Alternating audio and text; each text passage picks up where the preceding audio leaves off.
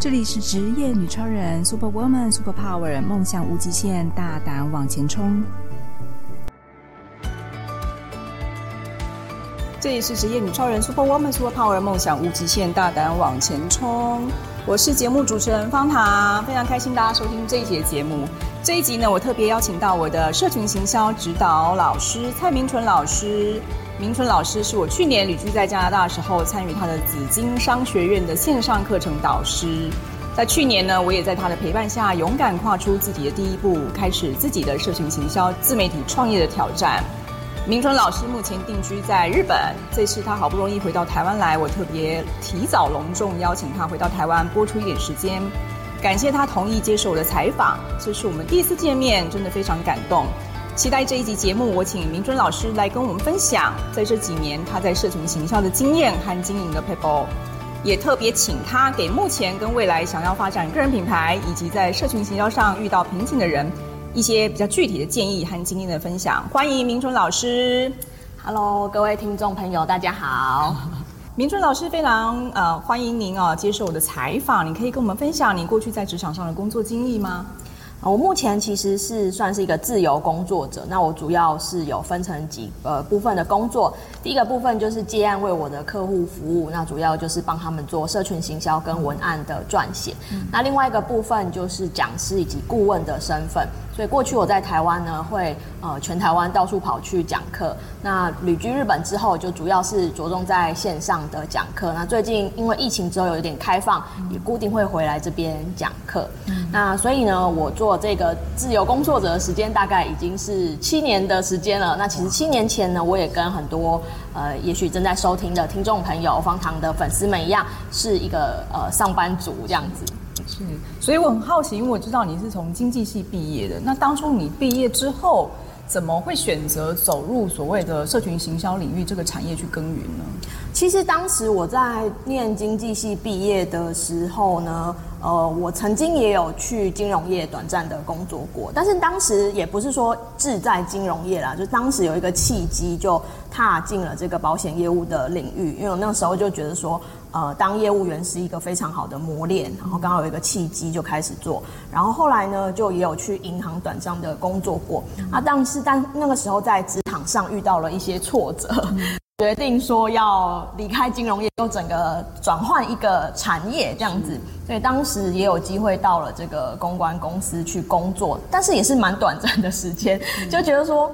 好像为什么我其实很热爱工作，但是我怎么好像在职场上没有办法长久？那时候还蛮挫折的。那为了还是要养活自己嘛，所以就还是继续找工作。那那时候有一个因缘际会，我到呃我们现在的那个国中，国中，国中学校呃不是，就是一般的国中，一般国中去当代课老师。嗯对，就是一个因缘机会。大家可能现在会在新闻上看到说啊，现在那个代课老师很缺，之前很多流浪教师。对对对，但现在是现在反过来是老师很缺，就找不开学的时候找不到来代课的老师。老师跑光了。对，所以很多人会觉得说，哎，为什么我可以去当代课老师？是因为如果学校缺老师，他找代课老师的话，他其实。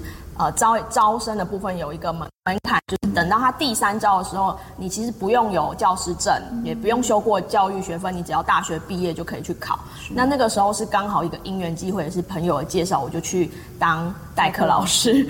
然后呢，我在当代课老师的时候，我觉得我还蛮快乐的，就是在跟学生相处的过程中找到了一些乐趣，这样子。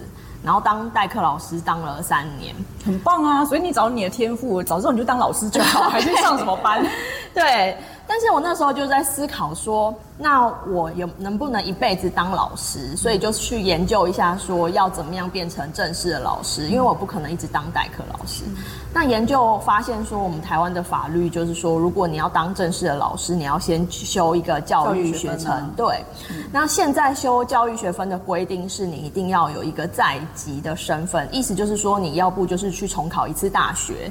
或者是去考一个研究所，那那个学校有教育学分，嗯、你才可以去修。嗯、然后修完教育学分之后，还要考教师证，嗯、然后还要经过实习。那我在评估之后呢，想说哇，这样子呃弄下来，十年，是不是有点太夸张啊？但是可能三四年就要重修了，三四年，但是。还有一个原因就是说，现在少子化的关系，嗯、可能正式老师的缺也不一定那么多，所以就算我拿到了一个正式教师的呃教师证的资格，我也不一定能够录取成为正式老师这样子。嗯嗯、所以当时就评估之下，我就决定说要放弃这一条路。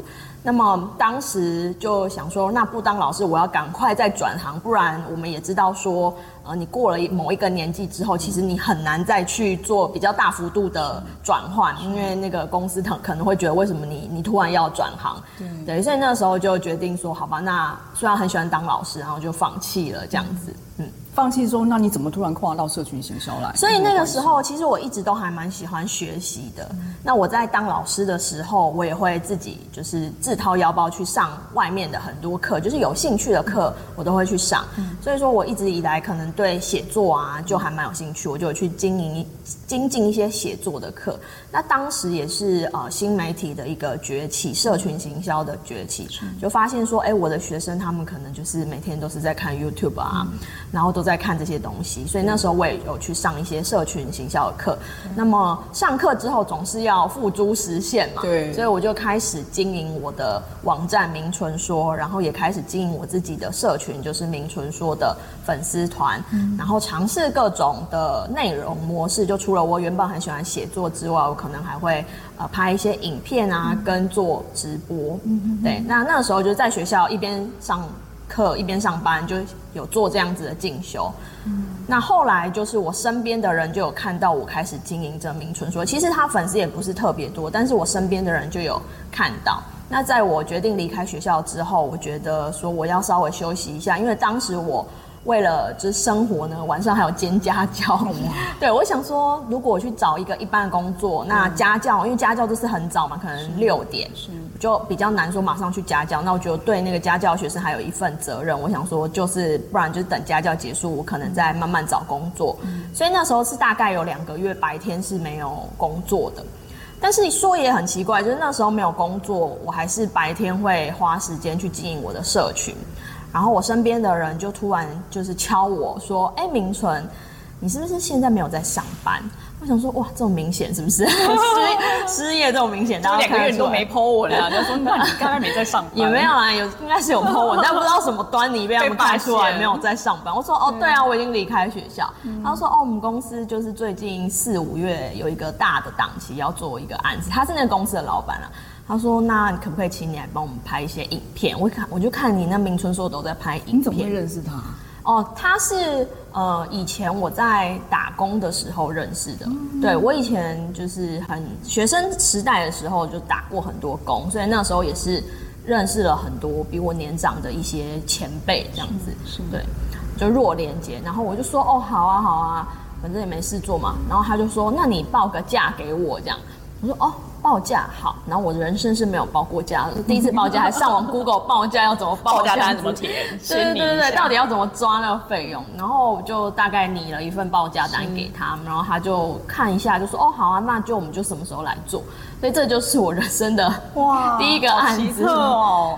我觉得明春很棒，因为我觉得你没有给自己设限，而且你真的是实践多杠人生的一个职涯领域，而且你还马上可以自行思考说，好，我这个不能走这个路，我再去做其他的。然后你也不在乎说，在你这段期间，你持续你一边代课，一边还去斜杠进修。但是我觉得最重要是因为你有付诸实行，你直接做出来了。所以网站啊，名存说的这个紫金商学院都是你一手策划的，不假他人。你一步一步在往你的梦想迈进。最重要一点是你又遇到贵人。对，对我觉得呃，方糖讲的很好，就是说呢，嗯、呃，回顾过去，我觉得可能当当时脑海里想的就是。我要怎么让自己活下来？其实我觉得这一点啊，不管你是在斜杠，或者是你在做创业，一人创业或多人创业都是一样的，是就是说。你为了让自己活下来，你愿意做什么样子的努力？那我当时就是因为我过去的职涯其实非常的，我自己觉得没有很顺啊，就是可能跟一般人就是啊，一开始就进了一个公司，嗯、做了二三十年，好厉害，也不用到二三十年，我可能都没有 做超过三年这样子。我是说有些人是蛮幸运的。对，然后我就很挫折，我就觉得说我也不是不认真，我也不是不热爱工作，我就是就很挫折，就没有遇到对的适合的工作。对，所以当但是当时就觉得说，那你一定要养。活自己一定要活下来。所以其实，譬如说我在待业的期间呢、啊，我也就是会打很多工，嗯、就是想办法要活下来，或者是说。哦，就像刚刚有分享说，我白天在学校当老师，然后晚上就想说，好了，就再去进修或是去家教，就不要浪费任何的。但是我那时候很好奇，如果照你这样讲，你应该是选择机会再去找另外一个更好的工作，因为你没有办法确定你斜杠晚上进修，然后做自媒体这件事有没有办法变现成为你生活的资源啊？你要怎么去？判定这件事，我要继续还是先再去找下一份工作呢？哦，应该是说呢，其实当时我没有非，就是说很多人都会说，哎，那你怎么变自由工作者？就是其实我没有一个，我当时并不说，对我从今天开始就要变自由工作者，不是，就是刚刚分享说有有呃人来发案子给我，对，那呃当时那我刚刚也有分享说，其实当时我还是有在家教，所以说我还是有。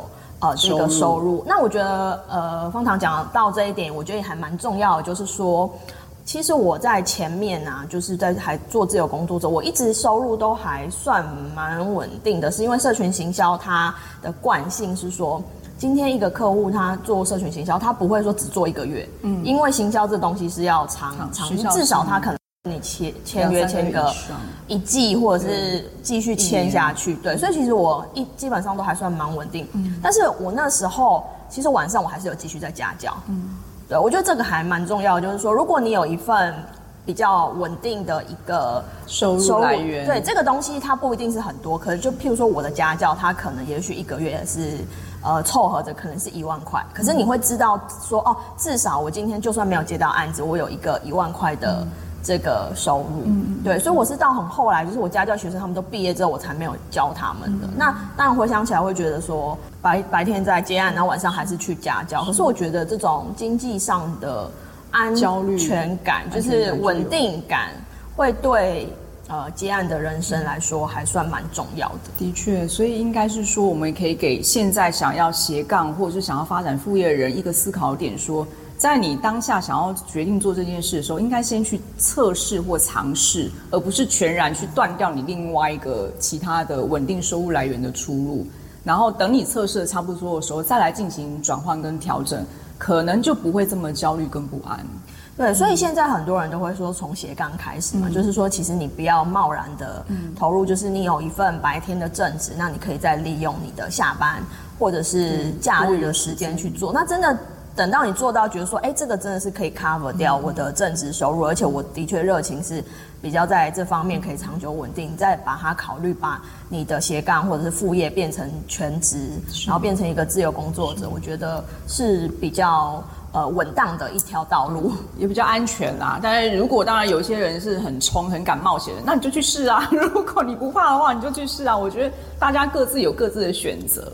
明准老师，我可以请你分享，目前你是一人创业，并且有点类似像数位游牧一样在日本旅居。那你当初的创业计划是，或者是说怎么会想要到日本去做所谓远距工作，或是旅居这样的工作形式呢？嗯，好，我其实是大概两年前的时候，呃，移居日本。那当时其实是因为我先生他在日本工作，然后我们结婚了，所以我就决定要过去那边定居。那么因为疫情的关系，不不太方便移动来移动去，所以就定居在那边。那这个移居的决定，其实当时我们在交往的时候就已经有共识了，就是说，因为当时我们在交往的时候，他就已经在日本那边读书，先读书，然后工作。那所以我们就有共识说，如果以后朝结婚的这个方向迈进，是就我过去日本，是因为说我其实我的工作算是还蛮弹性的，就是说。呃，只要有一台电脑，有网络，在哪里都可以做，所以当时就已经有这样的共识。那当时是想的更美好一点，是说，因为那时候他还在念书的时候，我我已经在做自由工作者，然后我还蛮长，一年可能。啊、呃，我记得他两年在读研究所的时候，我好像去了十十趟左右。因为我们工作本来就是比较弹性，也不用有什么请假的。你在日本认识他，还是在台湾？我要在台湾认识他。对，就是不用有这种请假的。所以其实当时就想的很美好，就说啊，反正那个日本跟台湾很近啊，近对啊，对啊，我就周末回来教课，我再飞回去也可以啊，这样子，对对对。就想得很美好，天真想很天真哎，好累哦。天真的原因是因为殊不知有这个疫情就来了，就就突然把你断了，不能回来。对，但是疫情某方面来说呢，就是说也加速了这个呃整个全世界数位化的这个发展。所以其实其实当时呢，呃，我跟客户的沟通全部也都是用线上，线上所以说其实客户也非常习惯说，我不需要跟我，因为以前真的就是说啊，反正两个礼拜都还是要去他们办公室，对对对，让他们开会，对。就哎、欸，可是因为疫情，大家就习惯了这种线上方式，嗯、所以说当时就是决定要定居日本的时候，客户也觉得说，哦，反正我们这一段时间磨合下来，也没有什么不方便的地方，你去日本就一样照旧就可以了。客户对你好好哦，是那个贵人吗？呃，就蛮 多客户了，蛮多客户。对啊，大家都对你好好、哦。对对对，然后再来还有就是，我觉得线上教学也是，就是说当时因为呃后来。我们就是全部的课都实体课都不能上，都转成线上，要不就是同步课嘛，这样。所以说，其实蛮多学生也都是从那个时候疫情的时候开始习惯可以接受线上教学这件事情。所以就是也是说，呃，我过去日本之后，就是我这两块工作都有维持，就是数位行销。以及教学跟顾问的工作。嗯，好，但是我想请教的是，那毕竟因为实体跟呃远距的这样的工作形态还是有一些不一样，你可以给我们一些参考，说你在那边对于这样的工作形式有没有哪一些是不方便，或是未来有机会我们也想跟你一样到海外去旅居工作的时候，有哪一些事情可能要先在台湾预备好或先克服的？我其实一直都觉得说客户先决啦，就是说。很多人他有很很好的才华啊，甚至很多人都比我还要厉害。但是为什么说，诶，他们可能不一定会像我这么顺利的原因，就是说，呃，其实我们要做独立，我们要接案，最重要就是你要找到你的客户是谁，呃，可以接受需要你的服务的这个客户是谁。对，所以说。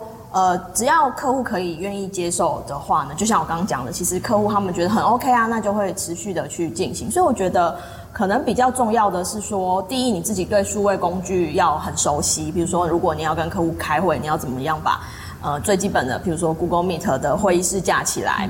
然后第二，你可能要教会客户，哦、就是说，他用对他会会用啊，这样子跟呃，但我觉得疫情过后，大家是更更可以接受了。但如果有一些客户他还没有办法熟悉，你这个部分是你需要去跟他沟通。嗯、那刚刚方糖都说，哎，老师，你的客户都对你很好，对啊，对，我觉得我客户都对我很好，这是当然了。那我觉得第二点就是，那你要创造你自己的价值，就是你的不可取代性。为什么？就是。他会接受说，哎、欸，你去日本，那他为什么不找一个在台湾的人？对啊，对，那这就是我们在心客户心中的价值。你要去建立这个不可取代性。所以你觉得你的不可取代性？我觉得不可取代性是呃，可能就是你要非常站在客户的立场去着想。因为你越站在客户的立场去着想，他越会觉得说，当然跟你结束合作那个摩擦成本很大。摩擦成本就是说，他今天找一个新的人来，他要跟他重新培养默契，对，他重新沟通，对，重新沟通，然后这些东西，所以你要非常站在他立场想，就是这些事情是他放不掉。所以说，其实虽然我在帮客户做的是社群行销的这一块。但是我客户他们后来有很多问题，他们也会询问我，比如说他们员工管理的问题，然后甚至有些客户会问我说小孩的这个教养的问题。你都没有小孩，为什么问你有小孩教养的问题啊？因为我以前是当过国中老师嘛，哦、对不对？哦，对对对对，问老师，问老师最准了，就是我的小孩要怎么教？对，就是他，就是说，或者是他们觉得说我在社会上的历练，他们问我一些普遍的问题，我可能都可以给他们一些。解答对建议这样子对，所以说其实那他们客户其实把你当朋友跟家人了吧？呃，有点像是这样，然后或者是说他们那他们如果问任何问题，我也会尽力的说去给他一个解答，或是帮他找资源啊。那这样子他就自然而然会觉得说，哎，那你在他心中的不可取代性就会越来越高，所以我才会说要站在客户的立场去着想啦。那。我觉得这个部分呢，也是也分享给各位听众朋友，就是说，因为我们上班的思维跟接案的思维是完全不一样的。上班你会有一个思维，说我今天就是九点到六点坐在这边，六点到了我就是要走了。嗯，老板在交代事情，不好意思，我已经下班。对，为什么我要牺牲？我一个月才领多少钱？为什么我要这样子这么辛苦？对，那我觉得那上班的思维没有错，因为反正老板就付你这个钱。可是。接案的思维就会不一样了，嗯、就就像我讲的，如果你还是一个呃，譬如说我客户，假设他今天问我一个员工管理的问题。那我跟他说，哎、嗯欸，不好意思哦，现在下班时间，对，下班时间 我没法回你，不好意思，这不在我们这社群行销范围内，对对对对，那那就很尴尬啦。是，对对对，所以其实我基本上客户可能什么时间找我，我只要醒着，我都会回。回答。那当然，让他们知道我很早就睡觉了啦，所以比如说他们就十一点传讯给我，我已经在睡觉，嗯、他们也知道说。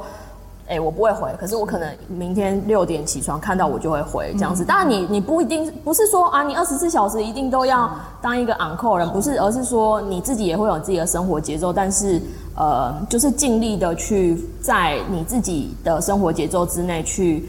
呃，符合客户需要你的地方，你就在。是是，我觉得明淳老师刚才解释的很棒。我可以把我去年跟他就是参加他的紫金商学院的课程，可以跟大家分享。明尊老师就我而言，我觉得他是一个陪伴者的角色，他给客户的感觉是非常亲切的，而且他不会有高高在上那种距离感。你刚才讲那个不可取代性，我也觉得很重要。今天客户其实要找的是一个可以帮他解决问题的人，快速。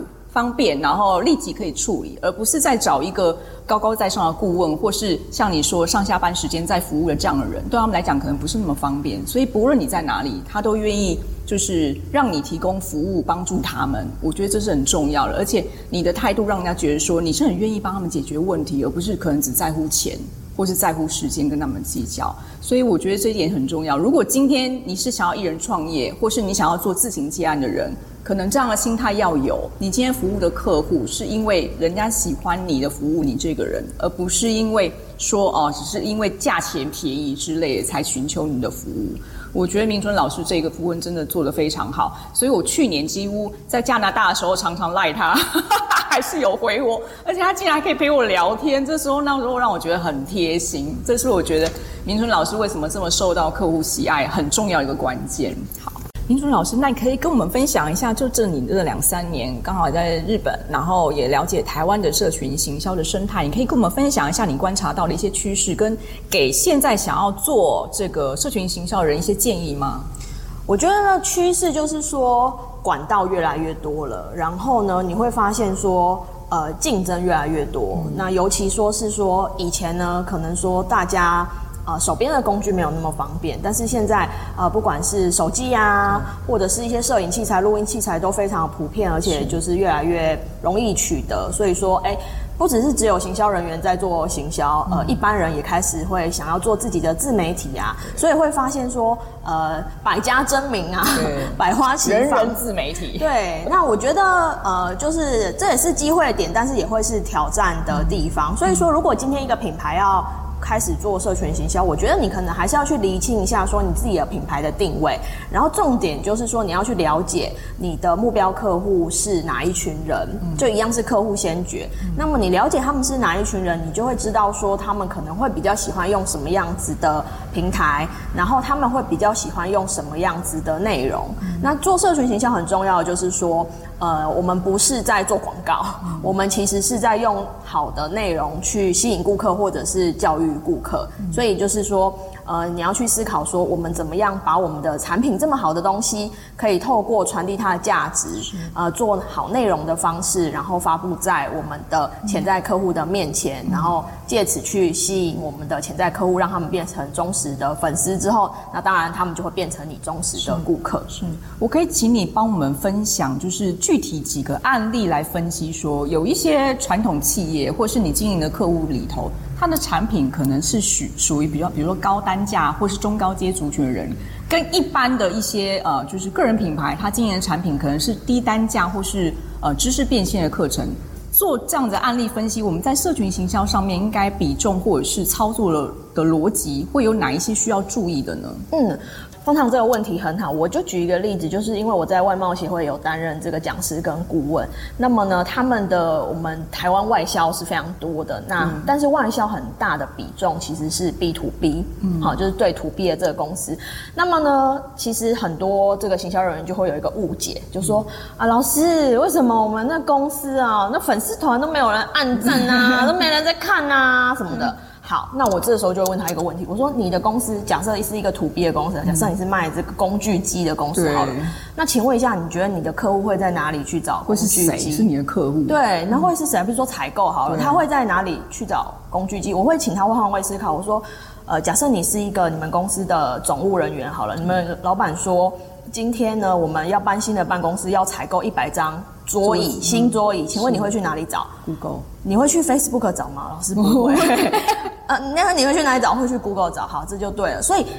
呃，这个就是说选错方向，就是因为过去你可能因为你自自己是一个消费者，你会觉得说、嗯、啊，大家都在做 FB，我也要做 FB，可是你没有想到说你的目标客户不会从 FB 找到你。嗯，那这时候呢，你知道你的呃客户是 To B 的公司，他们会从 Google 找，那你是不是可能要优先把你的官方网站建立好、完善好，然后有置入一些关键字？是，那再来可能在 To B。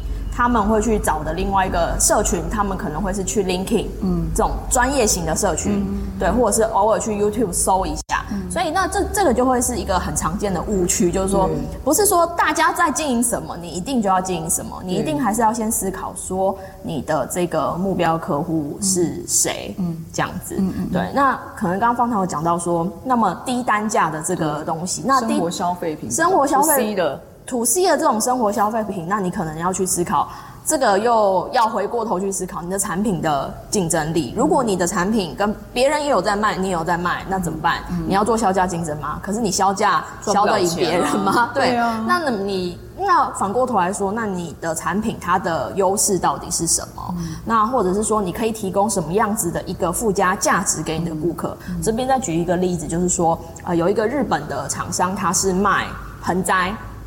呃，植植物盆植物盆栽这种是 To C 的这种产品，那么一样盆栽很多人都会有。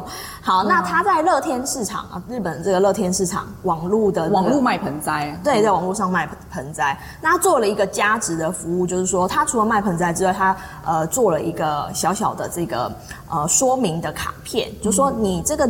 盆栽买回去之后，他很详细的告诉你说你要怎么照顾它，是。然后呢，呃，多少天要浇水，浇多少水，然后如果它有怎么样的状况呢，你要怎么做？是。那这时候他就做出了跟别人的一个差异性，对。那么，哎，可能我一样买盆盆栽，那这个纸张，它可能。以我们实际的成本来说，印制也不用花多少钱，嗯、但是这个东西就会变成一个附加的价值。是所以我是觉得说，你可以从这种附加价值去出发。那有这种附加价值，你在宣传上就会跟别人有不一样的卖点，嗯、而不是说啊，你的盆栽跟他的盆栽，反正那个。仙人掌都长一样 啊，对啊，是，的确是。所以，我们怎么样从这些细节去观观察，说我使用的社群的行销的效果有没有是真实的体现呢？我要有没有哪些关键点是可以看得出来？就像您说了，我走对路了，但是到底有没有效，我要怎么确认呢？我觉得这个就是还是可以用一些基本的指标来看，就是说。首先，如果你有这个以后有这个时间，你可以再去学这个呃比较高深的一些东西。但是很基本的，就你就想象说，你今天是在菜市场卖生意，在菜市场卖东西好了，嗯、那会有哪一些？譬如说，到底有多少人来你的摊位嘛？然后这些来你摊位的人，到底有没有买了东西？嗯、所以，譬如说，假设你经营社群，那么你的粉丝有没有在成长？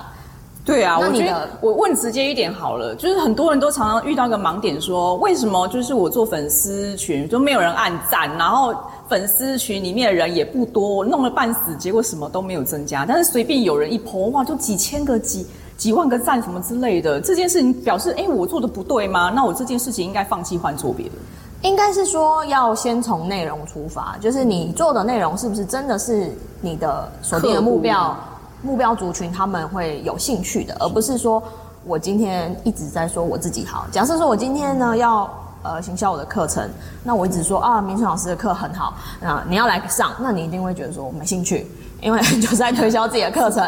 那我反过头来说，我告诉你，你想要做一个网红吗？我告诉你，这个这边有这个锦囊妙计哈，你按照这三个步骤做好，啊这个免费的资讯给你回去试试看。哎，那你可能就会有兴趣。那你来看，如果你有照着我这样做，哎，你有成功哦，你是不是反过头来就会对我有兴趣？是有点像我印象中，其实我们出去买东西的时候都提供试吃试吃嘛，哦、然后就想说，那你先吃好吃再买，或者说你先试试看这个合不合你口味之后，你再来选择要不要采购这个产品。对，或者是说，呃，今天一个人，假设我们就一样，他来买盆栽，可能可是我们一开始想要种一个仙人掌，嗯，兴趣勃勃，但我什么都不懂啊，嗯，那你可不可以帮我介绍一下？嗯。那如果说啊，这几款是宝贝贝啊，不要介绍好了。那对不对？你怎么会知道他不买呢？对，不对？那是不是你要哦跟他说哦，要传递你对仙人掌的热情？对，哎，他会感受到哇，你对仙人掌真的很有热情哎。那我跟你买就没错了，因为如果我有问题，我还是会可以问你。真的，对，所以我觉得这东西其实现在消费者都很聪明，他感受得到你对自己的产品有没有信心，或是你对自己的内容有没有热爱，而不是只是为了赚我一笔钱而已。对，这个大家从文字里头，或是你传述的一些内容当中都看得出来。对，那这个也是才可以做得长久啦。有时候如果用一些旁门左道，也许。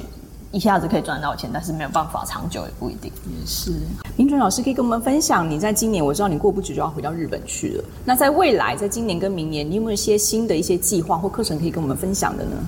呃，其实我到日本之后，就是把我以前在台湾曾经有教过的课都把它线上化了。那目前就是做了一部分，但是有一些部分还没有做，所以这个也会是接下来我会把以前的课程都还是录制起来，因为有时候一些课程。呃，有些单位邀约，可能就帮他们讲那么一次，但是我都准备了，还蛮可惜的。就是如果有兴趣的人没有，哦，没有来，对，没有听到，那因为有时候那是那个单位指定的一个 主题，但是我都准备了，那所以我觉得我们可以运用这种网络的无缘佛界的这种性质，所以可能还是会有一部分的时间着重在。我的线上课程的学院的这个发展，嗯、那么再来，因为现在疫情解封的关系，所以我觉得以后应该会更加频繁的再回到台湾。那呃，能不能再做一些有趣的事情，或者是在跟学生有这种实体的啊这种呃有趣的火花？对，我觉得这个这个。会是蛮重要的，尤其我觉得经过疫情，我们明白说人跟人之间那个实体的温度，其实也是很需要的，蛮重要的。是是，所以你的未来重心会放放在台湾吗？目前我我知道你的重点都放在台湾型的社群行销。那你有观察到，如果你今天你的客户或是你的学员是在海外，你要怎么协助他们运用跨国际的社群行销这件事情来建立自己的个人品牌或自己的社群行销效益？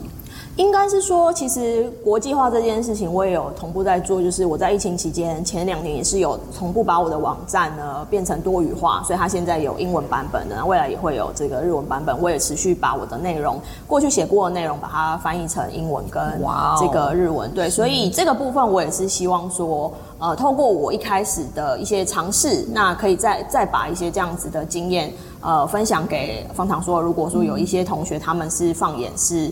呃，想要对国际市场的话，那我觉得今年很棒，有一个新的工具出来，就是 ChatGPT 嘛，那、嗯、会帮助我们在做内容方面，在国际化上、嗯、多语化上会。更加的轻松，是是是，非常谢谢明春老师这一集给我们分享。那最后，我可以请你给我们现在正在努力想要创业或者想要做个人品牌，或是在职场的女性工作者一句你自己的人生金句吗？呃，我觉得像很多同学都会问我说啊，老师，我想要怎么样怎么样怎么样？那我我都会告诉他们说。呃，你想做就去做，然后挽起袖子来做，不要怕弄脏手。嗯，对。嗯、那你开始做了之后，你才会有感觉，嗯、你才会，你听我或其他老师讲一百个小时，都比不上你自己动手做一小时。真的。对，所以这就是我想要鼓励听众朋友，就是开始做，那你会在做中得到很多的乐趣。当然你会遇到一些困难，但是我们就把这些困难转换一下。把它解决掉，变成另外一种乐趣，真的太棒了！我真的觉得很重要，因为有些人可能只会说，只会去做梦想，可是却不会实际去做，所以真的很需要有人像明春老师这么专业的人去陪伴，或是指导我们怎么去做的时候，从做里面才去改。你改了才有办法去实践你想要做的目标嘛？谢谢明淳老师这一集给我们的分享，期待下一次呢，他有机会再回来台湾，再来开一些实体课程跟活动。我们也希望他的新课程可以啊，赶快分享给大家。谢谢明淳老师，谢谢方糖，谢谢各位职业女超人的听众朋友，谢谢。如果你想说说你在职场上的各种神奇经历，或是你有令人惊叹不已的人生冒险故事，职业女超人邀请您来与我们一起分享。欢迎踊跃报名，接受我们的采访，陪我们喝杯咖啡，聊一聊哦。